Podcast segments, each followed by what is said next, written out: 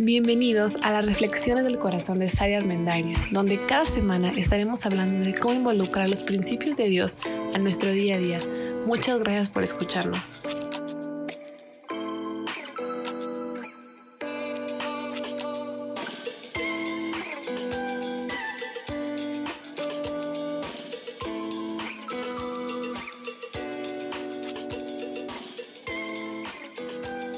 Hola, hola, bienvenido a este nuevo episodio. ¿Ya te has vuelto un poquito más consciente acerca de si estás buscando controlar o realmente quieres influir positivamente en la gente con la que te relaciones? Esta es una cuestión de autoconciencia. En la medida en la que hablamos del tema, en la que lo escuchamos, podemos traerlo a la memoria con más frecuencia e identificar y cacharnos si en realidad tenemos algún motivo oculto y queremos manipular o chantajear de repente. Y no es porque seamos malas personas, en realidad yo no creo en ese término de buenas o malas personas, solo porque somos personas que vivimos con mucho ego, que a veces se nota, a veces no se nota, pero esta intención de que aunque sean una con que tengamos una buena intención y aunque digamos, es que si me hiciera caso le va a ir mejor porque es por su bien, lo que quiero que haga es por su bien. Puede ser que sí, pero recordemos una vez más, no tenemos control sobre las demás personas. Podemos influir, podemos favorecer el aprendizaje, podemos poner a su disposición herramientas, ideas, consejos. Sin embargo, no podemos obligar a las personas a cambiar, sobre todo a los adultos. O sea, no, no tenemos esa facultad porque de igual forma, pues a mí me encantaría que alguien venga y me diga, tienes que, hay que cambiar, hay que hacer y vive de esta forma porque yo lo digo. Pues así como a mí no me gustaría, seguramente a ti tampoco, bueno, al otro tampoco, pero no es para sentirnos como derrotados y bueno, pues ya no puedo hacer nada porque el otro mejora y mi relación crezca, por ende. No, podemos influir positivamente. Y de eso se están tratando estos episodios. Y uno de los problemas por los que no logramos influir y caemos mucho en el querer controlar y manipular y chantajear es porque ponemos expectativas irreales en las demás personas y en las situaciones. Todos tenemos expectativas de lo que va a pasar. Es normal. Es como cuando estás planeando unas vacaciones y entonces dicen que un viaje se vive tres veces el tiempo en que lo planeas, cuando lo vives y cuando lo recuerdas. Es igual que una fiesta. O sea, todo el tiempo que le dedicas a pensar, a planear cómo va a ser cuando ya sucede y lo que piensas después. Bueno, lo mismo pasa con diferentes momentos de la vida. El que el que está en la prepa y va a estudiar su carrera y piensa repiensa y dice, wow, por fin la carrera que es lo que yo más quiero, lo que más me gusta. Y bueno, vive esa etapa estudiante. Y ya que estás estudiando es como, por fin cuando me gradúe voy a ejercer. Y luego llegas al mundo laboral y te das cuenta que tus expectativas pueden ser muy diferentes a lo que pensabas antes, ¿no? Y lo mismo pasa con el matrimonio. Es que cuando me case, cuando esté con la persona de mis sueños, con mi príncipe azul, con mi princesa encantada, entonces todo va a fluir, va a mejorar, me voy a sentir pleno y feliz. Cuando por fin tenga el hijo que tanto anhelo, me voy a sentir completa, realizada y mi sueño se va a cumplir eso es en momentos, o sea, en, etapas de la vida que podemos ir idealizando, ¿no? O sea, por fin cuando mis hijos crezcan, no, entonces esto ya voy a estar más tranquila. O cuando ya mis hijos se casen, ya puedo ya descansar otra vez y hacer mi vida y reconectarme con mi pareja. Bueno, le ponemos muchas expectativas a los momentos de la vida, pero de la misma forma le ponemos expectativas a las personas. O sea, empiezas una relación con alguien y automáticamente no, no es a propósito, o sea, sin querer, ya estás esperando. Y la cosa aquí es que hasta idealizamos a las personas como idealizamos los momentos. Y saben algo, hasta con nosotros mismos, o sea, nosotros mismos nos ponemos expectativas altísimas. Estaba leyendo un libro acerca de crianza y decía que los papás hoy en día tenemos un reto muy fuerte porque las expectativas que ponemos sobre nosotros son inmensas, pero son irreales. O sea, esperamos demasiado de este proceso de paternidad y esperamos tener el control de, que, de lo que nuestro hijo ve, respira, se alimenta, hace, deshace, piensa y tiene influencia sobre él a un kilómetro de distancia. O sea, todo lo queremos tener bajo control. Y no nada más en la etapa de papás, o sea, en la etapa de profesionistas, en la etapa de la vida en pareja, en la etapa de emprendedores. Queremos tener control absoluto de todo lo que está pasando. Y por una parte, como que nuestro cerebro dice, es imposible. Pero el ego nos gana y dice, no es imposible, sí se puede, tú puedes con todo. Y nos autoexigimos y le exigimos a las demás personas pues cosas que son imposibles de realmente cumplir. Y tenemos que tener en cuenta dos cosas. La primera es que, bueno, ni nosotros completamos todas nuestras exigencias y o expectativas. Y si lo hacemos, en algo eventualmente vamos a fallar. Y número dos, los demás tampoco. Y los demás tampoco cumplen con nuestras expectativas porque no es su responsabilidad como no es la nuestra, cumplir con las expectativas de las demás personas. Para influir y para evitar controlar, hay que tener expectativas reales de las personas, de los momentos, de las etapas, de los lugares. ¿Cuántas veces anhelamos tanto, idealizamos tanto un lugar, un momento, una experiencia y llegas y te sientes defraudado y dices, es que no era lo que yo esperaba, es que anhelaba tanto conocer a esta persona y no es lo que yo esperaba. Hay una serie en Netflix que está muy de moda y está muy buena, yo se los recomiendo, se llama The Crown, que habla acerca de la realeza en Inglaterra. Entonces hay un episodio en el cual el el esposo de, la reina Isabel, se me olvidó su título, el duque de Edimburgo. El duque de Edimburgo, el esposo de la reina Isabel, se siente como en una crisis de la mediana edad. Entonces, como que dice, bueno, mi esposa es la reina, pero pues yo no sé qué estoy haciendo. Y él se clava mucho en el suceso de que el hombre llega a la luna. Entonces, se vuelve súper fanático, ve todos los documentales, ve los eventos en vivo, ve cuando llegan, ve los aterrizajes, lee, etcétera, etcétera, etcétera.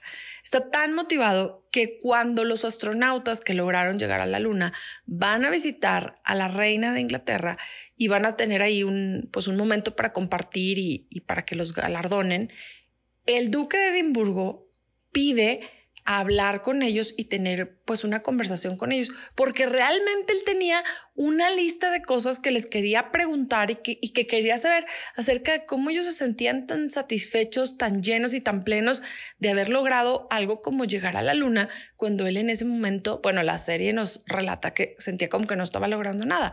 Le conceden el espacio, le dicen, bueno, te vamos a dar 15 minutos y le conceden el espacio. Y cuando los tiene ahí, se da cuenta que son simples seres humanos y que ellos están impresionados por estar en casa de los reyes. Y entonces cuando les empieza a preguntar y empieza a darse cuenta que, que tampoco son un ídolo como él pensaba y siguen siendo unos muchachos, seres humanos normales, impresionados por un castillo, él desde su perspectiva dice, impresionados por este castillo, aquí por donde yo vivo. No, hombre, yo estoy impresionado a ti que fuiste a la luna. Y, él les dice, les quiero hacer unas preguntas. le hace dos, tres preguntas, como que se, se desencanta muy rápido. Y uno de ellos dice, no, es que nosotros le queremos hacer preguntas. Sí, claro, o sea, pregúntenme, ¿cuántos cuartos tienen aquí? ¿Cómo logran mantener todo esto? ¿Alguna vez usted ha recorrido todo el castillo? Y desde la perspectiva del duque de Edimburgo le empiezan a hacer preguntas pues bastante tontas, porque él quería hablar acerca de la vida, de la proyección, de realizar sueños. ¿Cuál es el objetivo de contarte esto? Todos idealizamos a las personas y a los lugares y a las cosas, pero la cosa está en que nos vamos a defraudar a nosotros mismos y los demás nos van a defraudar, sí o sí en diferente grado y en diferente manera. Y no es para matarnos la onda, es para ser realistas y tener expectativas reales que nos ayuden a tener más contentamiento en el día a día y a no sentirnos frustrados porque nuestras expectativas no se cumplen. Y no significa que vamos a ser conformistas o que ya no vamos a esperar nada de las personas, porque ese dicho de yo no espero nada de nadie para que no me defrauden es falso, porque hasta el taquero esperas algo. O sea, esperas que la salsa esté buena, que los tacos estén buenos. Esperas algo de todos. Es falso eso. Yo no espero nada. No, siempre vas a esperar de algo chiquito, de alguien y de ti mismo también. Pero hay una diferencia entre el deseo y la necesidad. Hay una diferencia entre lo que yo realmente necesito de mi pareja, de mis hijos, de mis papás, de mi trabajo, de mi jefe, de mi relación o lo que yo deseo de esa persona, de ese momento o de esa situación. Si le bajamos un poquito nuestras expectativas, entonces nos vamos a dar cuenta que a veces es importante transmitir un mensaje basado en lo que necesito yo y necesita la relación. Y es válido comunicar deseos, pero lo que no es válido es exigir esos deseos, porque creemos falsamente que cuando el otro haga lo que yo espero, que cuando esté en el lugar en el que más anhelo, entonces todo va a mejorar. Y entonces me voy a sentir increíble. Y entonces me voy a sentir pleno y me voy a sentir satisfecho. Y si te fallan, peor aún. Y si te fallas tú, ¿qué va a pasar? Te vas a sentir defraudado, frustrado, ya no vas a querer saber nada de nadie, vas a decir nunca más, ya no me vuelvo a casar, em, para que tuve hijos. Porque ponemos expectativas en los lugares incorrectos. En realidad, Poner expectativas en las personas es uno de los peores errores que hacemos como seres humanos. Nuestra expectativa absoluta debería estar en Dios que nunca falla. Pero las personas, sabes, todos la regamos.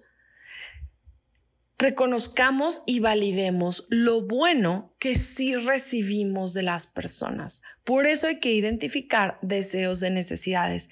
¿Qué deseo de mi pareja versus qué necesito de mi pareja? Yo voy a poner un ejemplo. Yo puedo decir, bueno, una necesidad básica es la necesidad de em, comunicarnos. Entonces, yo necesito que nos comuniquemos y que hablemos mejor. A, yo deseo que me escribas una carta de dos cuartillas cada mes para que yo me sienta amado. Eso es un deseo, no es una necesidad básica y es válido que lo digas. Si se puede analizar la manera en que lo dije, hablo desde lo que yo quiero sin exigirte nada. Sin embargo, si la otra persona no cumple con el deseo porque no se le da a escribir y dice, híjole, yo con que nos echemos una plática de 15 minutos cada dos días, la verdad es que siento que la necesidad se cumple no estoy diciendo que seamos conformistas o que seamos mediocres, pero que sí tengamos expectativas reales de las demás personas. Y si yo me doy cuenta que la persona con la que estoy, la persona con la que me estoy relacionando, lo más que puede es eso, entonces lo valoro, lo aprecio, lo reconozco, no lo minimizo, no digo, mm, pues era lo mínimo, pero bueno, ya me di cuenta que nomás para eso llegas. Porque no es una obligación. Hemos hablado mucho de la responsabilidad personal y yo soy responsable de mí mismo y la otra persona es responsable de sí mismo. No es responsable de que yo me sienta feliz como yo no soy responsable de que el otro se sienta feliz. Yo soy responsable de mí. Por eso lo externo y por eso digo, esta es mi necesidad y este es mi deseo. Y es súper válido.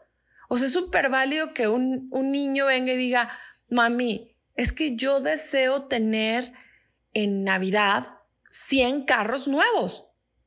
Pues súper válido. No significa que necesita 100 carros nuevos. Y tampoco significa que a lo mejor su papá su mamá le va a regalar 100 carros nuevos en Navidad.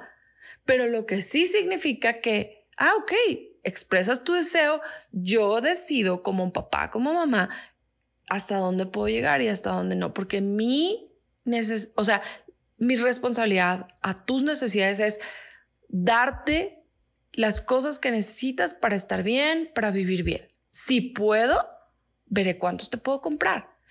Funciona así en todo tipo de relaciones. En la medida en la que ponderamos de la manera correcta, o sea, ponemos en el lugar correcto qué es necesidad y qué es deseo, y mis expectativas se aterrizan muchísimo más, entonces voy a encontrar contentamiento, voy a encontrar satisfacción y voy a encontrar alegría en todos los días. Así que recapitulemos, reconoce, valida lo bueno que sí estás recibiendo. Aclárate a ti y aclárale a los demás cuáles son tus necesidades básicas. Comunica tus deseos, pero no los exijas, porque son deseos, no son necesidades básicas. Y no está mal pedirlos, pero si un día no los tienes, tampoco es el fin del mundo y tampoco la otra persona es la peor. Porque, ¿qué crees? De la misma manera en que los demás fallan, nosotros también fallamos.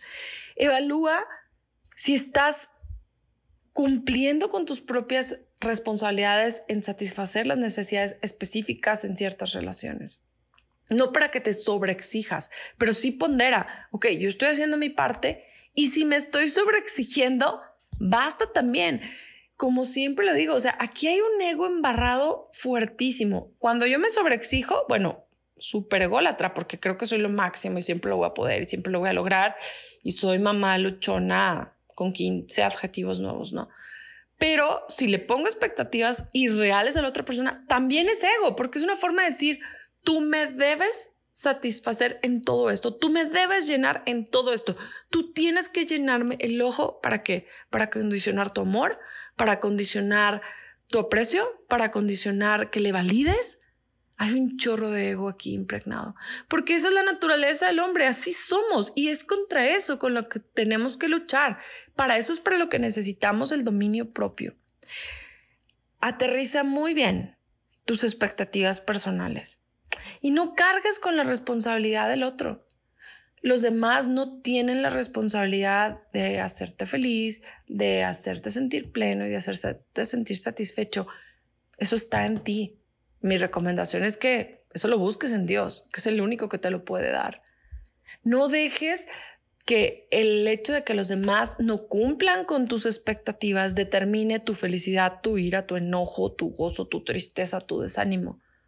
Por eso vale la pena aterrizarnos y aclarar las expectativas de una manera realista. Hoy lo platicaba con alguien en la mañana con todo respeto a cualquier mamá nueva, eso de mi bebé tiene cinco meses y empezar en, no, el mío ya duerme 10 horas seguidas, ya sabes, no se para para nada. Y yo que fui una mamá, soy una mamá de niños que se paran 55 veces, digo, ¿en serio? ¿De verdad eso te pasa? Pero ponemos expectativas irreales. Es un bebé. Acaba de llegar al mundo. Pues qué padre, yo también quiero que duerma 15 horas seguidas, pero ¿de verdad? Si se para o no se para, no sabe ni qué onda con su vida. Y como esas expectativas se las ponemos a todo mundo, esperamos que nos lean la mente, esperamos que nos hagan felices, esperamos ahora que viene el desde mayo, uy, que me hagan sentir lo valorada, que me hagan sentir importante, que me hagan sentir que me aman, que si un día me muero, me hayan valorado en vida. Bueno, ¿y quién decidió ser mamá? ¿Tú o tus hijos? ¿Y quién decidió dar amor incondicional? Tú o ellos. Y ojo, no estoy diciendo que no es válido pedir y eh, decir y anhelar la validación, la aceptación, los regalos, el amor, pero no pongamos nuestra estabilidad en eso. Pongamos nuestra estabilidad en algo que de verdad sea firme y estable como es Dios. Ser responsable de tus emociones y de la forma en la que comunicas tus deseos hacia los demás. Sé paciente contigo. Sé paciente con los demás. Un error no te define, lo acabamos de decir, y un error no define a las demás personas. Sé paciente, porque eres un ser humano en proceso, igual que yo, igual que todas las personas. Y hay tres palabras que me gustaría recordar, que es respeto, responsabilidad y resiliencia. Cuando acomodamos nuestras expectativas propias y ajenas con base en el respeto propio y el respeto a los demás, con base en la responsabilidad personal y con base en la resiliencia que es agarrar el toro por los cuernos. Esto es lo que tengo. ¿Qué voy a hacer con lo que tengo? Hoy en día puedo gastar X cantidad de dinero. No puedo más. ¿Por qué tengo una expectativa de que debería poder más a esta edad? Porque a esta edad ya debería de tener ta, ta, ta, ta, ta. ¿Y quién dijo? ¿Por qué te autoflagelas con esas expectativas? Me gustaría terminar con una palabra que yo tengo súper grabada en mente y se las quiero leer completita. Y dice así, malditos son los que ponen su confianza en simples seres humanos, que se apoyan en la fuerza humana y apartan el corazón de Dios. No, no es una palabra que me encante, en general a mí no me gusta andarle diciendo maldito a alguien, pero en realidad eso viene en la Biblia, es del profeta Jeremías. Maldito el hombre que confía en el hombre, dice otra versión. Maldito el que pone su fuerza, su energía, su expectativa, su felicidad, su estabilidad emocional en otro simple ser humano. ¿Sabes por qué?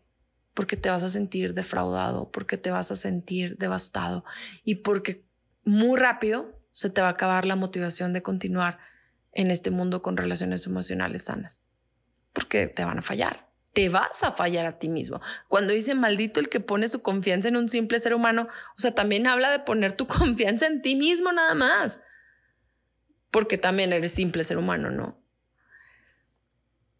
Identifica si estás teniendo expectativas reales o irreales en ti en tus hijos, en tu cónyuge, en tus amigos, en tu jefe, en tu trabajo, en el gobierno.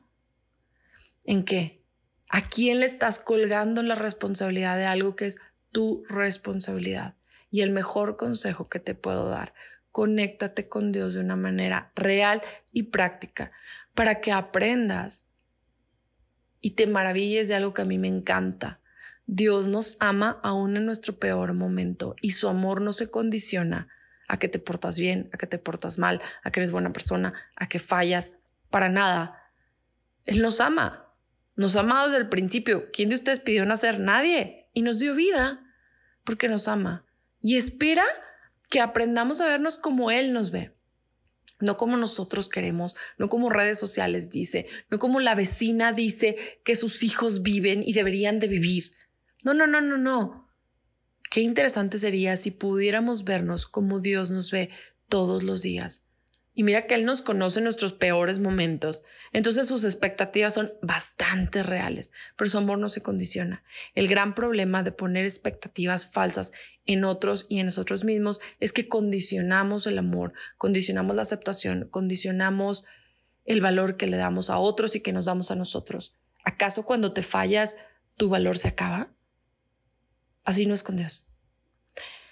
Espero que lo que acabamos de platicar pueda rondar en tu mente muchos días y te haga reflexionar para que aterricemos un poquito las expectativas y nos lleve a tener conversaciones interesantes con aquellos con los que hemos decidido vivir. Agradezco mucho el favor de tu atención y te invito a que me sigas en Instagram como arroba el corazón de Sari comparte lo que estás escuchando con alguien que lo necesita, porque no sabemos lo que otros están pasando y cómo a lo mejor 20, 22 minutos pueden ayudarnos a cambiar nuestra perspectiva. Y bueno, suscríbete en Spotify, Apple Podcast, Google Podcast para que descargues este podcast y puedas estar escuchando las diferentes actualizaciones y todo lo nuevo que tenemos para ustedes. Gracias por escucharnos. Deseo que tengas muy buen fin de semana.